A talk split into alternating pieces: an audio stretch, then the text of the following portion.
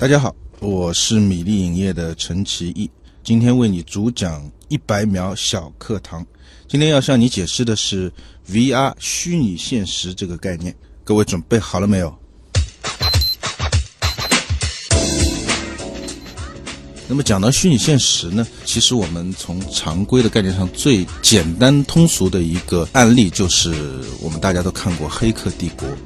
那么《黑客帝国》呢，它里面是非常完整的诠释了什么叫做虚拟现实。那么当然，在这个科幻影片当中产生的虚拟现实的方式呢，是用脑后插管，我们非常著名的脑后插管的这样一个概念。电影毕竟是电影，那这个方向可能是未来十年或者几十年，甚至于上百年，或者说我们现在有生之年可能都看不到的一个虚拟现实的现状。那么目前我们大多数技术上通称的这个虚拟现实是通过什么方式去实现的呢？是通过在人的眼睛前面挡一块屏幕。那么通过这样一块屏幕，把你本身该看到的东西把你挡住，那么让你看到一个虚拟的环境。那么在这样一个虚拟的环境当中呢，给你带来非常多的一个沉浸感。那么同时呢，还可以通过其他更多的一些输入设备，比如说动作捕捉啊，一些其他嗅觉啊、温度啊这些的这个虚拟的感官的模拟，让你能够更进一步的完全沉浸在这样一个虚拟的空间当中。这就是目前我们。常规意义上的一个虚拟现实的一个技术和一个玩法。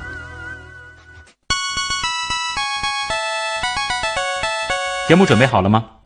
正在将内容进行智能排列。嘉宾的情况呢？正在为您检索嘉宾的特殊喜好。不用那么详细吧？正在为您安装幽默插件。你这是在吐槽吗？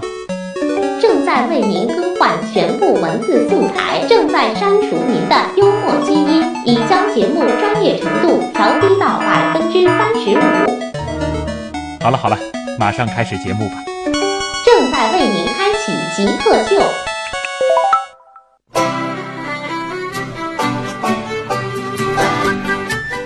来到本周的极客秀，大家好，我是一直想购买一台 VR，但是犹豫了一年多还是没有出手的旭东。大家好，我是不需要花自己的钱，想买多少 VR 就能买多少 VR 的陈奇义。太拉仇恨了！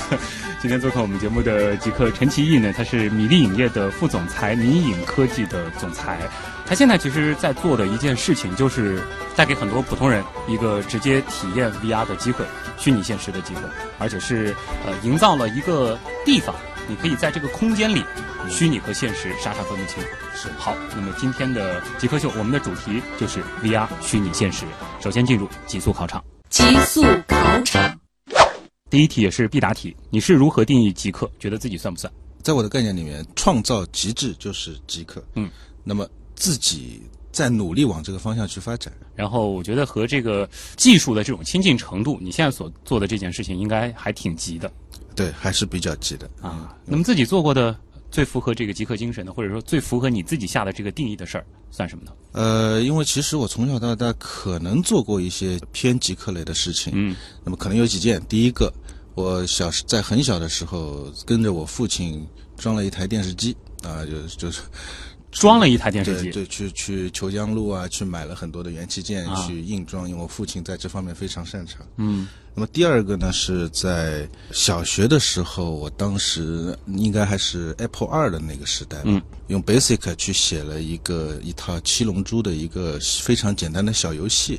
小学的时候，小学的时候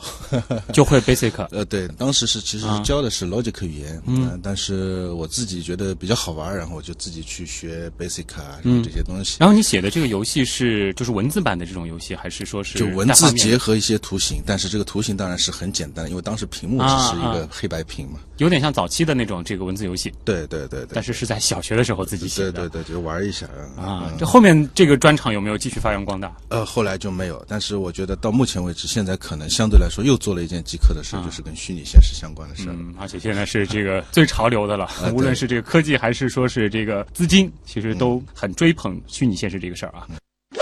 那么让你找一种东西吧，给极客代言。你觉得什么东西比较合适？就是类似于像电路、金属，或者是像这种很后现代的这种感觉啊啊，有一些艺术结合技术啊，就觉得是一个一个东西，要把美和技术合在一起，是是是是是，就是电路板，对，然后弄得特别美，对。玩过多少款游戏？其实我总体上玩的游戏其实并不多，其实，但是我我可能个人一直比较喜欢，并且到现在还是喜欢的一款游戏就是《星际争霸》。嗯，《星际争霸》是我觉得它在本身的一个哲学理念也好，还是说它游戏本身的平衡也好，嗯，还是它整个的一个游戏的设定，我觉得都是非常完美的一个巅峰之作。啊，虫族、神族、人族最喜欢哪个种族？呃，其实都挺喜欢的，但是玩的不好，但是我就是喜欢。等于说曾经一度就非常沉迷这个游戏。沉迷也谈不上，就是这些游戏当中，我是觉得它科幻到一种哲学的状态。啊。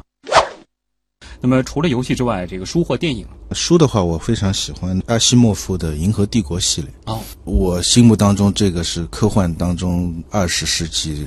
最伟大的一个大师之一。嗯那么，因为总体上我们现在看到的大多数的文学作品，还有包括电影作品，它的这个很多的科幻的底层的概念来源，其实都来自于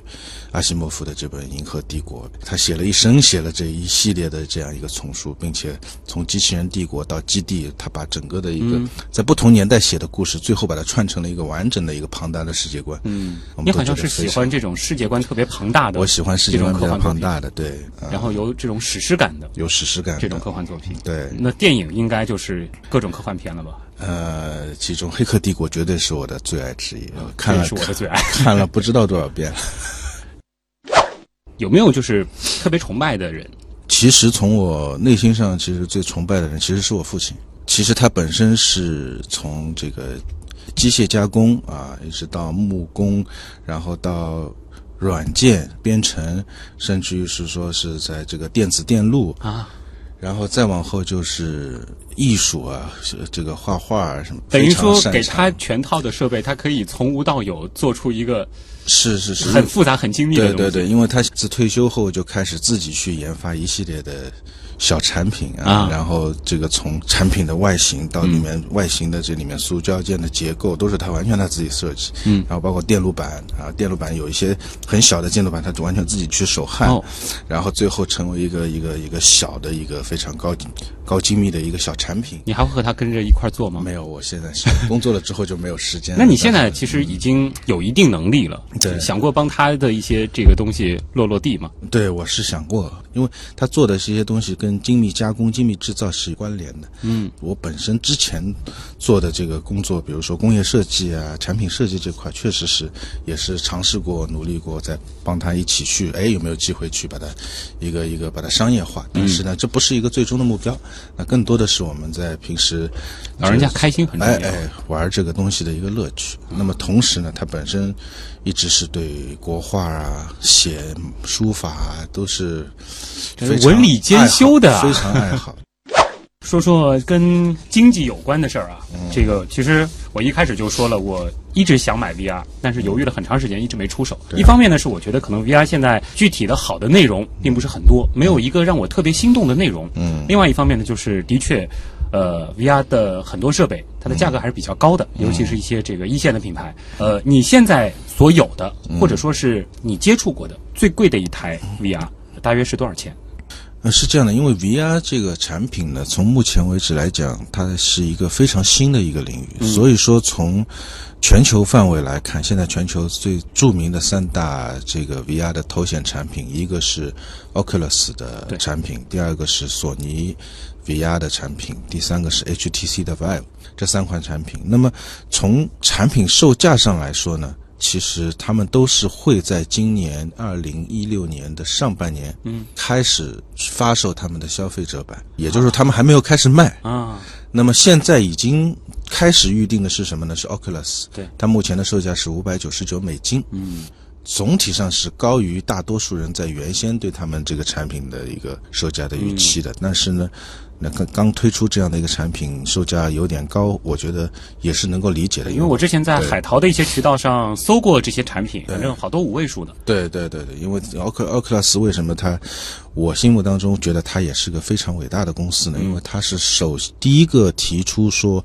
把一款就是之前虚拟现实这种产品基本上是以万美金去计量的，万美金，万美金多少多少万美金哇啊、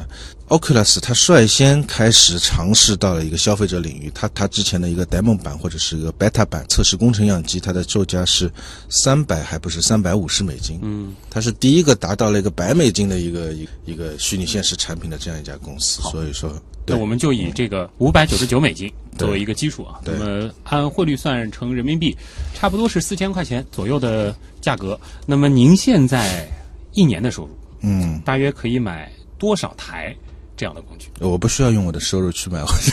去买 VR 你。如果得用自己的收入，呃，那么我们目前现在是说，呃，因为我们现在在研研发跟虚拟相现实相关的内容，同时呢，我们在做这个虚拟现实的乐园或者说是娱乐体验这样的东西，所以说我们目前在公司内部现在已经储备了，应该是说十十几将近二十台的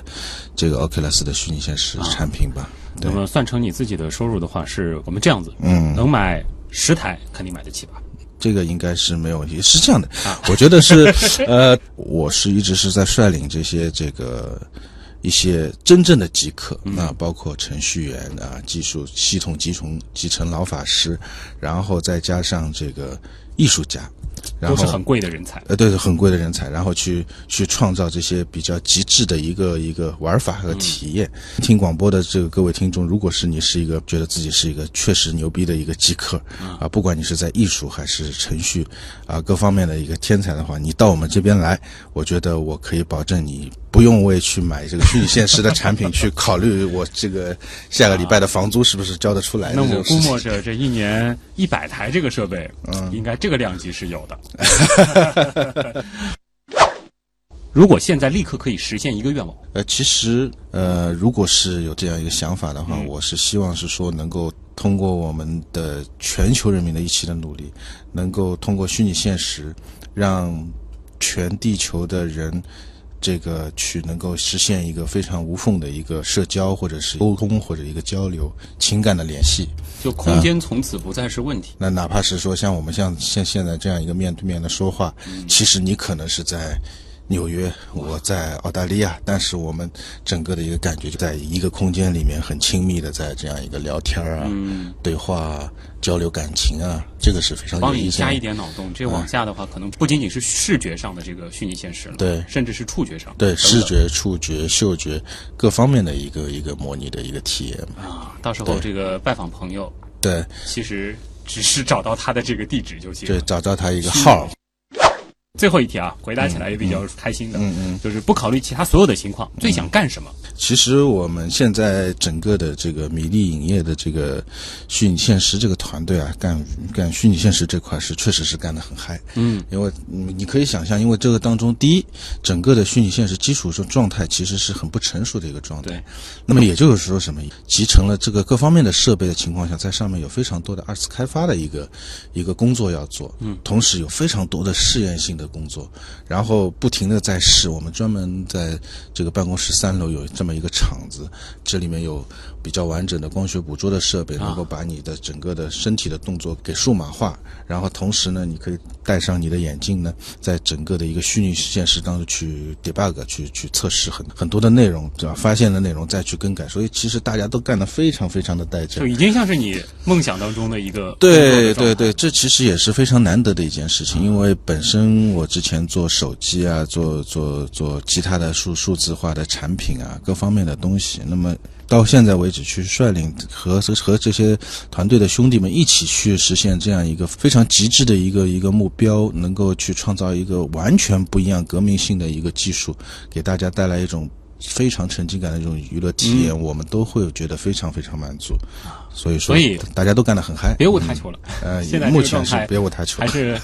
很满足的。嗯，对对对对。好，那么极速考场呢，就暂时先和陈奇聊到这儿啊。接下来呢，我们就要聊聊更技术项的东西了。我们走进这个虚拟现实的现在和未来。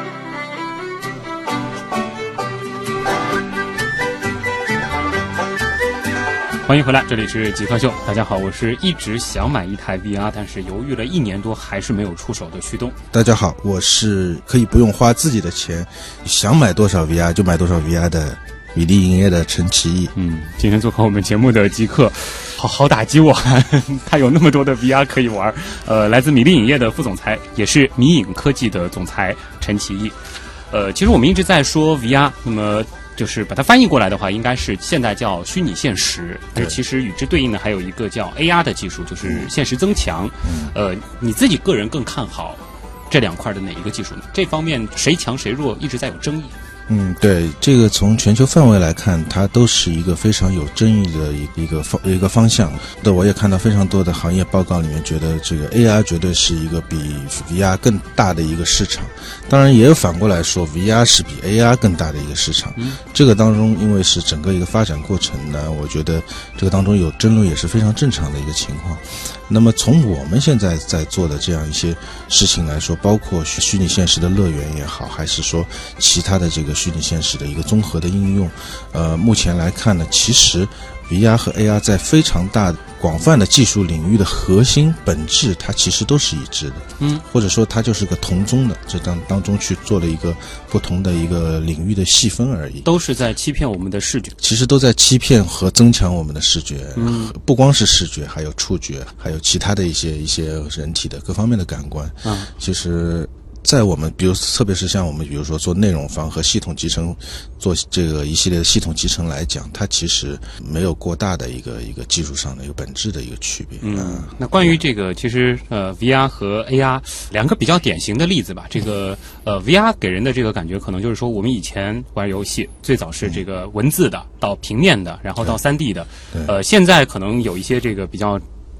成熟的一些这个 VR 的游戏，是让你直接置身于这个世界了。对它所营造出的这个虚拟的世界的，三百六十度无死角。对那么 AR 呢？我看到的让我印象比较深的这个这个，可能说是一个概念的一个视频吧。嗯就是说，你如果说是要 3D 建模，那可能你直接是在你的眼前生成了一团这个虚拟的橡皮泥，然后你对它进行操作就可以了。对，是。如果是说一定要去做一个区分的话呢，就是 VR 这块，它是更是说把全部的虚拟的一个场景全部替换掉你目前现实的一个感受。嗯，那么 AR 这块呢，是把一个虚拟的场景叠加到你现在一个真实的一个场景，去增强你现在的一个一个感受。对。虽然这个陈奇也说了啊，你觉得就是他们没必要太做区分，嗯但是你现在其实呃所这个从事的或者说你的兴趣点主要是在 VR 这一块，嗯，其实 VR 和 AI 我们都是非常感兴趣的一个，都感兴趣。对，因为从我们这个把各种技术集成起来，然后并且在上面进行二次开发，以及我们在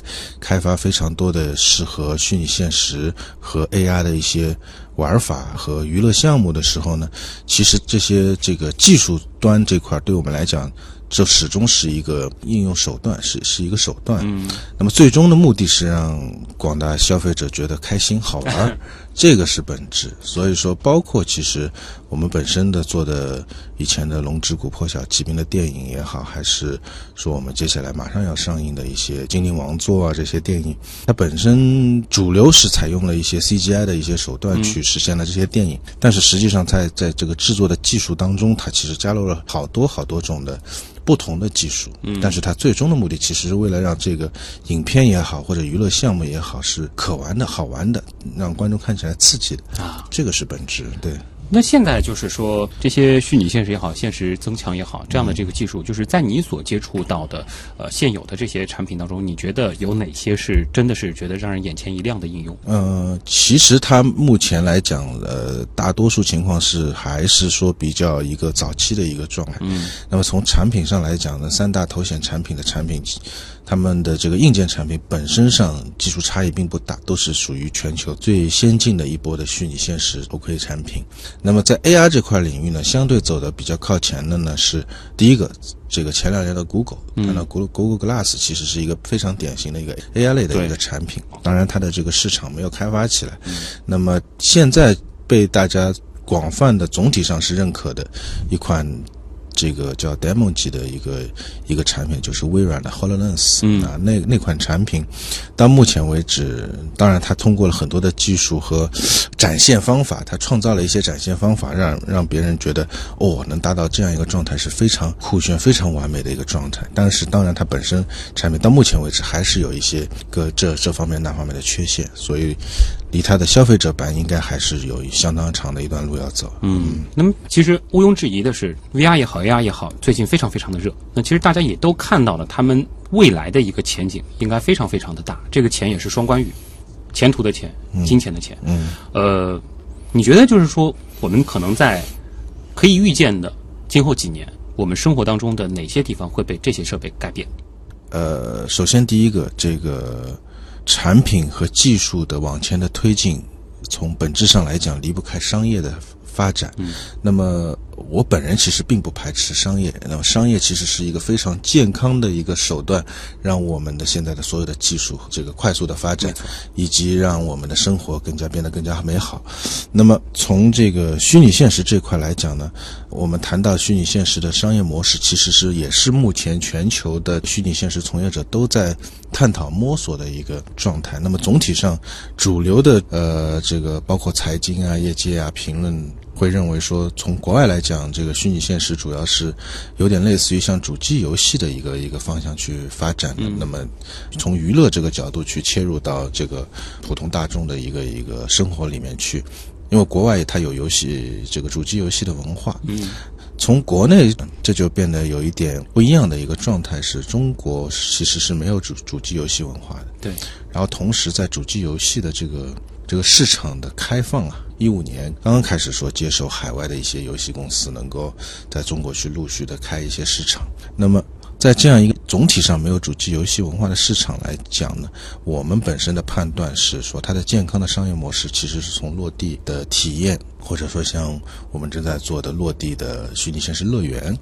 这个角度去出发。嗯，那么。它其实是做了很重要的一个作用，是第一个，它给给普通的消费者做了一个很好的一个展示和一个相当于是一个教育性的一个对一个一个培养吧，对观众的一个培养。因为大多数，包括我们乐园现在测试下来，大多数人都是对虚拟现实都是听说过，嗯，但是正儿八经玩过的几几乎是没有啊，甚至于能接触到的机会的确不多。接接触到的机会的确不多，这是第一个。那第二个呢？它从本身上的商业运营上来讲，中国其实是更适合落地的，因为从中国本身的各条产业的状况来看，比如说 PC 最早是先有网吧，陆续哎普通消费者开始说开始购买自己的电脑了。嗯，那么游戏机也是最早是街机房，街机房啊，我们这个小时候玩红白机的时候，都是我隔壁邻居啊在那边买了一个红白机，然后小伙伴们他家里去玩，玩完了之后，哎，给点是需要一些这样的场所。需要这样场所来普及然后啊之后到哎，这个可能是初中啊左右，好像好像是初中吧，那时候开始说，哎，我们开始家庭开始有一些游戏机啊什么开始玩儿，所以说他都必须得经历这样一个过程。啊所以你个人是觉得，在中国可能先做一些就是这种公共性质的偏 VR 的公共性 AR 的体验的场所。是的，是的，是一个方向对，是一个方向，并且同时，这个方向可能是先从娱乐，再慢慢转变成更多的这个生活。好，对，好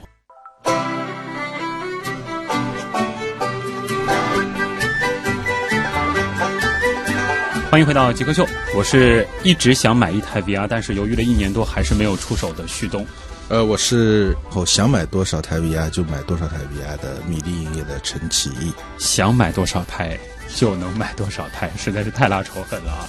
那今天呢，做客我们节目的极客是陈启义，那么他是米粒影业的副总裁，同时也是米影科技的总裁。呃，陈启义，你现在正在做的一件事情是做了一个 VR 的互动乐园，对，是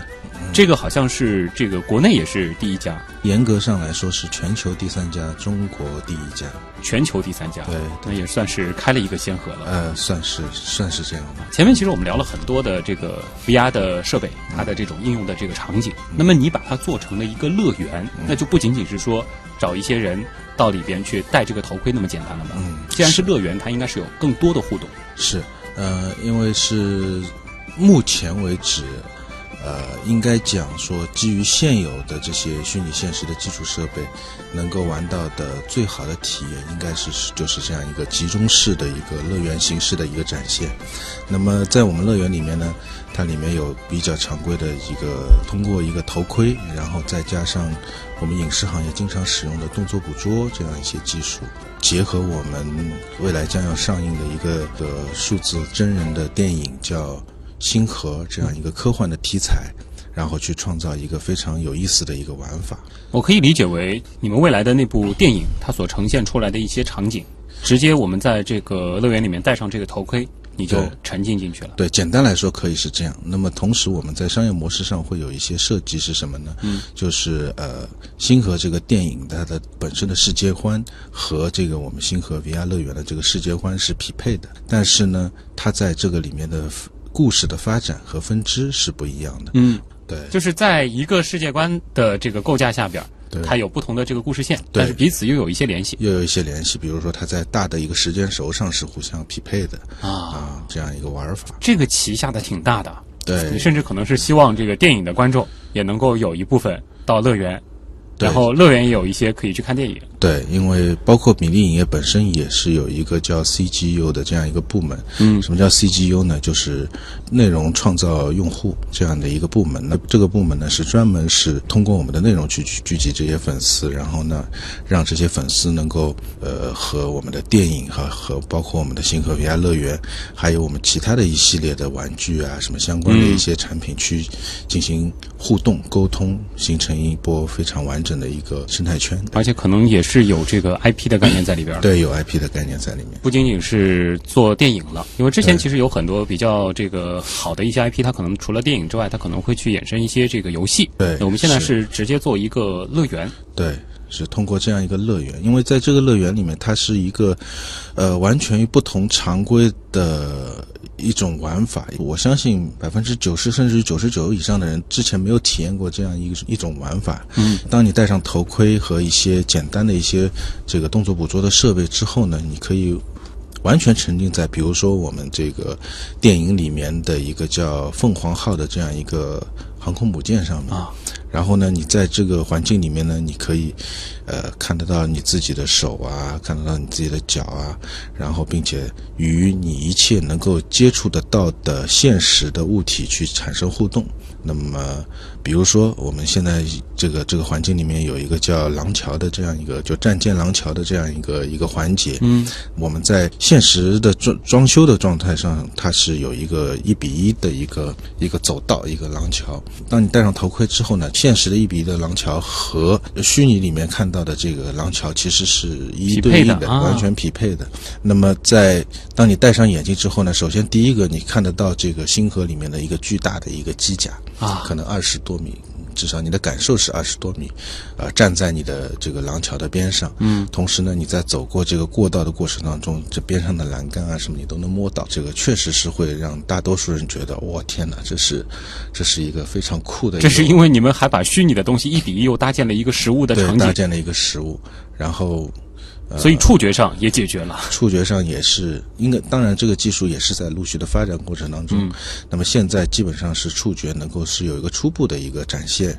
那么很多玩家就是一句话评价，就是在游戏中玩游戏，在电影中看电影的这样一个感觉。所以你可以理解为，就是等于就是去一个虚幻当中的世界参观一下。对，到虚幻的世界参观一下，并且这个当中产生了一定的互动，你同时也了解了这样一个虚拟现实乐园的一个简单的一个玩法。嗯，同时你也能感受到它这样一个一个引导性的一个故事。这个是。和虚拟世界之间的互动，那么和人之间会有互动吗？呃，人之间这个当中有几个环节是会有互动。当然，再往下，我们推出第二季的时候，就会有一个多人直接互动的一个状态。比如说，我们在这样一个呃虚幻的世界里面，我和你都戴上了虚拟现实的眼镜和一些捕捉的设备，嗯，然后我们可以在里面互相握一个手，然后完了之后呢，我们一起互相配合，啊、因为其实以前可能玩游戏的时候，一一直在迭代，也是从平面一直到三 D，其实就巴不得能够有一个完全沉浸式。对对。你，会觉得这个可能在未来的整个这个游戏界也是一个趋势吗？呃，我相信一定是会是一个游戏界是个趋势，它不光是游戏，在娱乐行业，我相信都会是一个趋势。对，因为我自己可能也是做媒体的，对当时看到 VR 之后，可能最容易想到的就是这东西是不是就会取代以后的电视？呃，我认为这个要说取代电视呢，一个可能是为时尚早，第二个呢，我认为它可能是也是个非常非常漫长的过程，因为从普通的消费者来讲，它的这个品类的概念是非常强的。嗯也就是说，从最早的时候，我们说电视可能会取代电影啊、因为你家里有电视了之后，你就不会去电影院看了。而事实上并不是这样的。后面又有是视频网站说视频网站是来取代电影院的，那事实上最后还是没有取代电影院。那当当然，它就变成了多了一块屏幕的类型。而虚拟现实从本质上来讲，为什么全球的这么多的这个大佬，也是还有那个资本界的这个财团，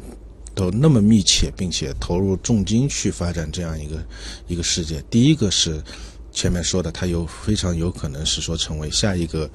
移动互联网的一个交互的一个平台对，这是第一个。那么第二个呢？从简单意义上来讲，因为常规我们讲是有几个屏幕，一个手机屏、电影屏、啊、电视屏、电脑屏，那几个常规的五个屏左右，还有个 Pad。那么虚拟现实的这样一个东西，就相当于硬生生又生出来一块屏幕，对，而且它实际是两块屏。实际上是两块屏。而且这这样一个屏和以往的这些屏的这种体验是完全不一样的。那么所以说，它就会相当于它创造了一个新的品类。嗯，而至于说这个新的品类会把其他以前的所有的屏都打败吧，我觉得未必。但是它一定是共生，但是会成为未来一个非常非常重要的一块屏，嗯，是这样一个理解。的确，它和一般的三 D 的概念还不一样它直接就是把你扔到那个世界里。好，那咱们的访谈还在继续当中啊，接下来的时间要要留给一些网友了，因为 VR 也好，AR 也好，虚拟现实实在是、呃、太热的一件事儿了，大家对这个东西也非常的关注。我们来看看网友都有怎样的好问题。问题来了，问题来了，问题来了。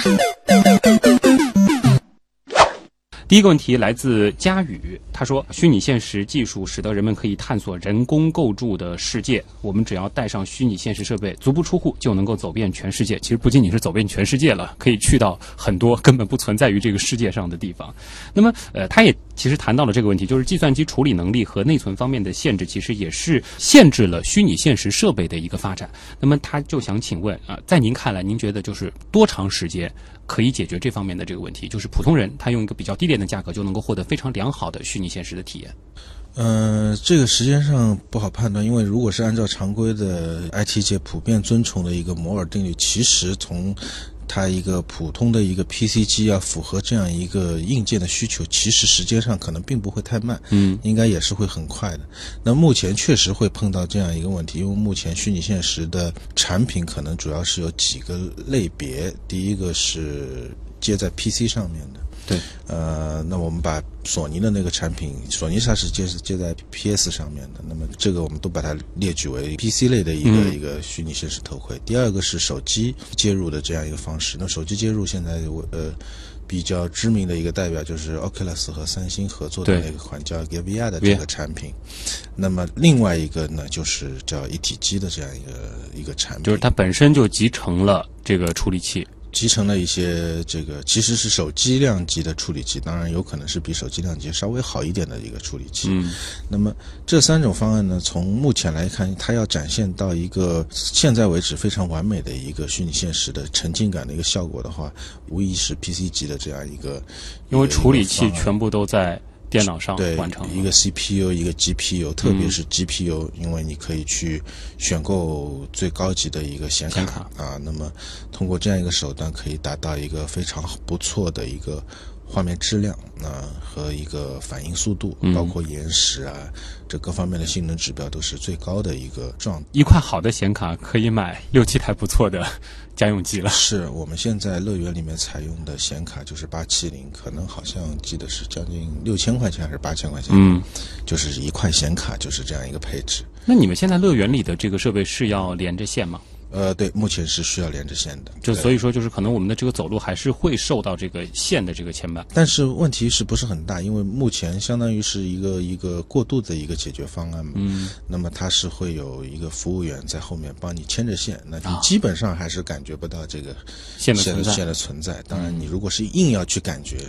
那你还是感觉得出来的。但是这个其实是，其实从这个侧面也是反映出，现在如果说你要追求一个良好的视觉上的这个感官的体验的话，它可能这个物理条件就不是那么理想了。对，是确实是有。要不就是头盔特别重，要不就是有线。头盔重倒还好，因为现在几个顶尖的这个 PC 级的这个虚拟现实产品，它目前的重量已经做得非常好了，嗯总体上是能够接受的范围。嗯，那么当然，如果是你这些 PC 级的产品，它一定是目前能够你能够体验到的最高级别的一个沉浸感的一个虚拟现实体验。因为我们讲虚拟现实，其实最大的一个特点就是沉浸感。对，你是虚拟一个其他的一个环境，你越忘记你现实的状态，其实是越强烈的一个感受。嗯，那么 PC 级无疑是最好的一个整体的一个方案。三星的这款 Gear VR 产品呢，目前已经是手机这个产品当中，目前看来已经做到比较极致的一个状态。Gear 那一块。Gear VR 对，那么其他的一体机啊什么这些东西都是。未来的一个状态，目前还没有哪一家直接已经有消费者产品可以去购买。嗯，对，可能在可以预见的未来，可能最终的方向还是一体机。呃，这个是有可能的，但是这个这个也不好说。当然啊，其实你 PC 级也是会有不同的解决方案的嘛。嗯对，不同的解决或者说是有更好的电池了，它能够通过无线传输。对，当然，那你的体验就会好很多当然，当然，那下一题呢是来自心凉如水啊，他其实问的这个问题和我们前面讨论的也是有点相似嗯的。他就说了，呃，好像谷歌之前就出了一个特别便宜的，十几块钱、二十几块钱就能买的对一个小盒子。对。他说这个东西算 VR 吗？呃，这个事情确也是确实是有争议，啊确实是有争议。因为前面我也说了，VR 这块其实本质上是给人带来沉浸感，而光靠这个东西呢，它就是有点像一个一个玩具，让你体验一下什么叫做虚拟现实。就像小时候我们做的那个三 D 立体眼镜，一块蓝膜，一块红膜或。者是说这 哎万花筒，有点像这种类型的产品。但是从我自己个人感觉上来说，虚拟现实行业无疑要感谢像 Google 这样出了这样一款卡波的这样一个产品。嗯，它是一个非常低廉成本，能够让普通的消费者能够初步体验到哦，大概什么叫虚拟现实这样一款产品，而且是用很有创意的方式去解决的。我认为它在虚拟现实的这个产业的推动上面，其实它的作用是不可估量的。而且类似的产品现在在某宝上一搜一大把，大家要迫不及待体验一下虚拟现实，对，可以买一个用自己的智能手机体验一下。对，它是一个低成本的体验级的这样一个或者实验级的这样一个虚拟现实的一个体验。当然，你实际体验过，尤其是你对比过之后，你会发现，哎，这画面还是有点吓完全人的啊不一样的。对，感受上其实是不一样的。而且，其实虚拟现实的话，你还得配一个比较好的耳机，才能有更震撼的效果。是是是，啊，总是要追求极致嘛。下一题呢，来自彼岸花开。那么他的这个问题，呃，相信他是体验过相关的这个 VR 设备的。他说我用了一些类似的这个设备，我发现其实呃画面并没有想象当中的那么的逼真，你仔细看还是能够看到很多的这个像素的。这个问题有可能会被解决吗？呃，这是完全有可能被解决的。它其实不是一个原理级别的一个难点，它是目前的这个呃研发级或者是说生产级的一个难点。是是为什么呢？因为它本身这个通过这个虚拟现实的一个设备呢，它看到的屏幕其实目前大多数主流的屏幕其实是最高的是两 K 屏，好像。只是两 K 而已。那么其实目前最新的一个屏呢，这个这个主屏界可能最高的一个目前是四 K。嗯那么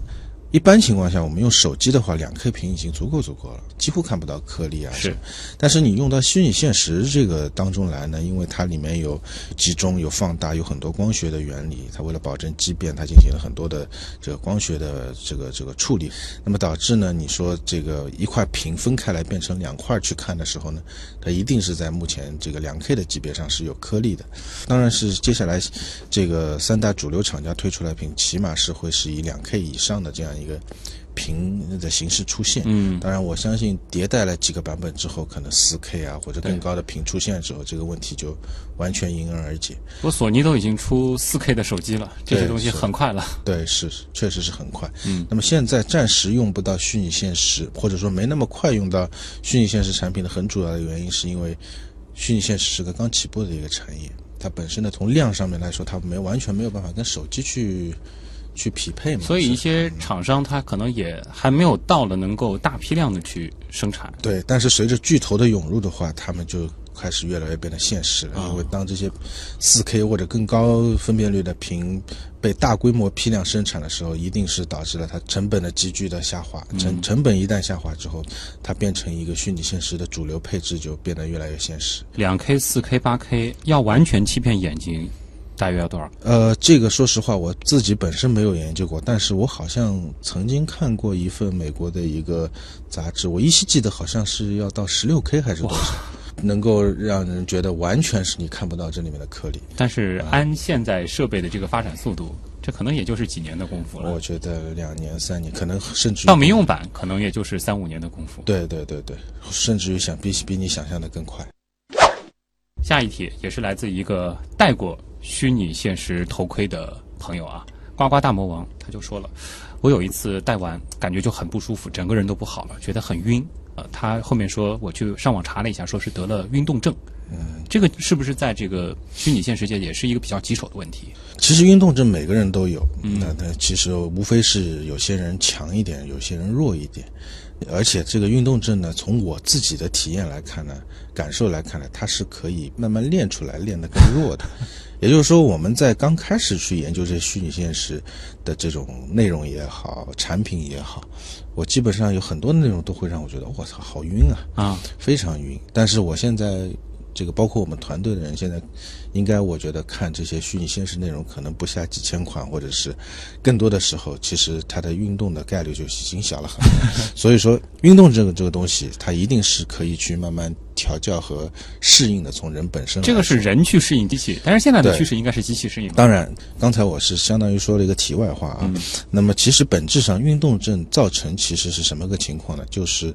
你的视觉看到的行为和你的动作不匹配的时候，嗯，你就会产生运动症，大脑不知道该信谁的。不知道该信谁的，或者说它产生了错乱。好，这是个本质的一个状态。那么延伸到产品上来说，就变成什么呢？啊，如果是说你你在看这个这个虚拟现实的这个内容的时候，当你响应的速度高于二十毫秒的时候，它就极其容易产生运动，也就是说什么？它产生延时了。对，当你头爬移过去的时候，你的画面是慢慢的跟过去的时候，你一定是晕的，因为大脑内部我们其实是在耳朵里其实是有感应这个是有感应。我们具体的这个方向对这些重力的一些东西，对但是它和视觉就产生了一个很明显的差。是，那么第二个呢是说，当你实际身体没有移动，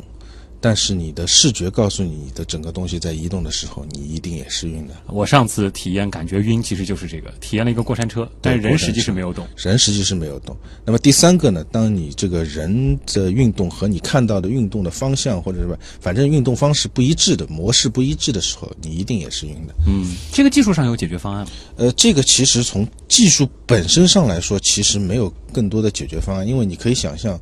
呃，现实生活中也会产生这样一个状态，就是你当你坐在汽车里的时候，坐、啊。坐在车里的时候，你是一定容易晕车的。啊。因为汽车的要走的方向你是不可预期的，你、嗯。你你坐在这个后座，它车突然爬打一个转掉了个头，或者是转了个弯，嗯，你可能有一些人或者更容易晕的人，他就会觉得哦，一下头特别晕，嗯，啊，其实它就是这样一个一个本质的东西。哎，又反过来讲，如果是你自己开车的话，你就不容易晕啊，因为你对接下来的这个有一个运动的方向是有心理上是有个预判的。那按照这个思路，就是说，可能我们去看 VR 的这种我们说类似于影视作品的时候，对可能更容易晕。如果是玩游戏，相对会好一点。呃，也未必，我觉得不是这样去理解的。啊那其实是更多的是内容开发的技巧。哦那么前面说的是从产品本身来说，如果它解决了基本的一个延时，或者是说其他的一些基本的一个参数之后呢，其实产品级的目前我们认为这种晕眩症已经不会产生了。嗯那么接下来其实你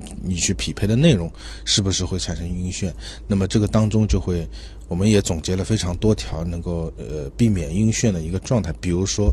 你不要在游戏制作或者是说 VR 影视制作过程当中过于猛烈的去控制那个镜头，也就是控控制你的视角。那么事实上，我们之前也是尝试过非常多的这种度的一个测量，这个移到多少的时候，或者速度在多少的时候，它一定是晕；放慢到多少，它一定就不晕了。